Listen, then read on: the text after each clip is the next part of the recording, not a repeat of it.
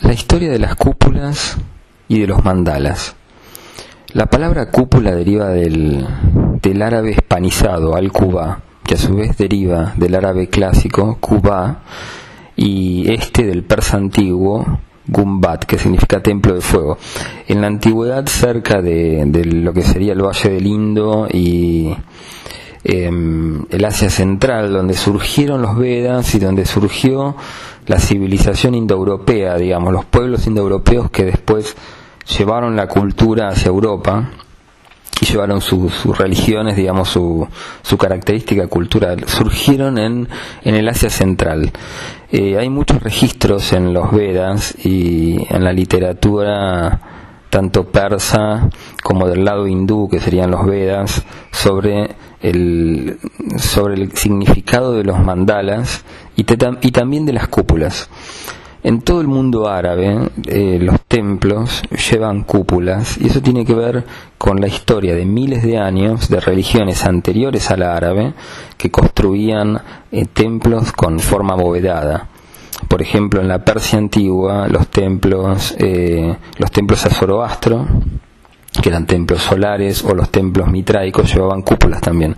Y más antiguos todavía los templos de fuego, que eran unos pequeños templos donde se mantenía un fuego vivo eh, como llama eterna, digamos, en unos, en unos altares triangulares, eh, permanecían prendidos por siempre. Había un sacerdote que vivía en el templo y mantenía el fuego eh, prendido para siempre y esos templos eran templos dedicados a Agni, el dios del fuego.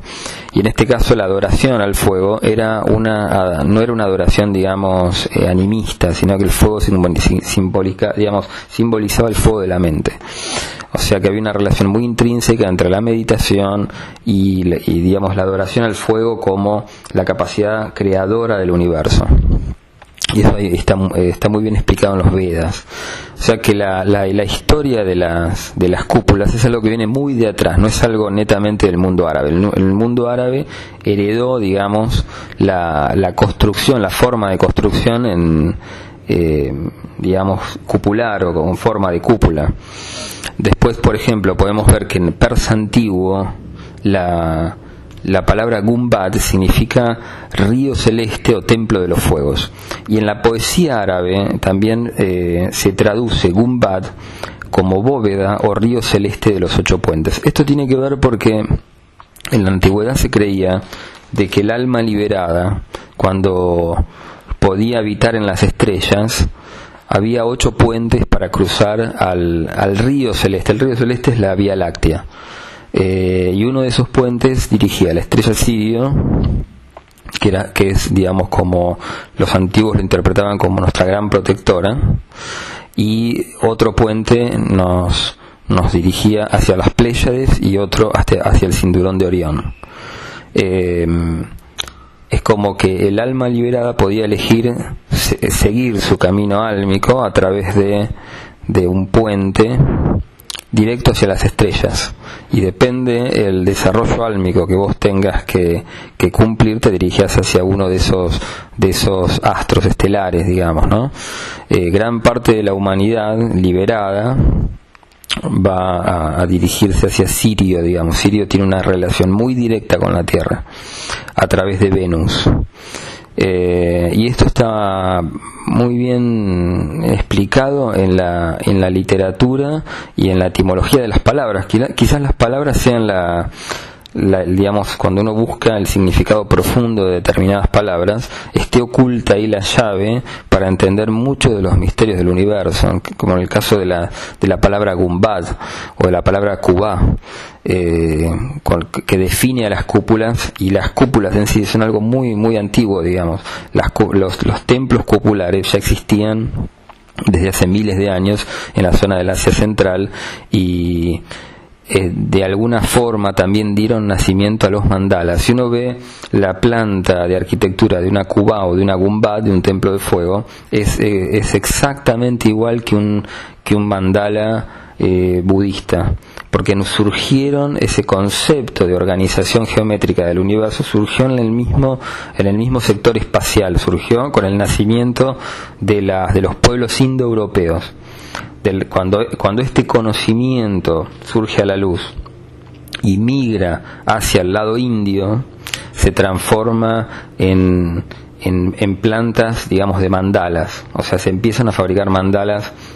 Y cuando este conocimiento migra del Asia Central hacia Persia, hacia, digamos, hacia Arabia, lo que hoy conocemos como Arabia, eh, migró en la forma de templos de fuego. O sea que es muy interesante la simbología y cómo están unidos, digamos, las, las simbologías geométricas de la construcción de un mandala y de los antiguos templos de fuego, que eran templos dedicados al dios Agni y posteriormente a la religión eh, de la Persia antigua, que era el zoroastrismo, y después al mitraísmo. Y todo ese conocimiento fue migrando después a Europa. Una de las primeras cúpulas que se construyen en Europa eh, es la cúpula del Panteón Romano, que la, construye, digamos, el arquitecto Agripa, eh, creo que en el siglo, el siglo primero antes de Cristo, y para la construcción de esa gran cúpula se importaron arquitectos árabes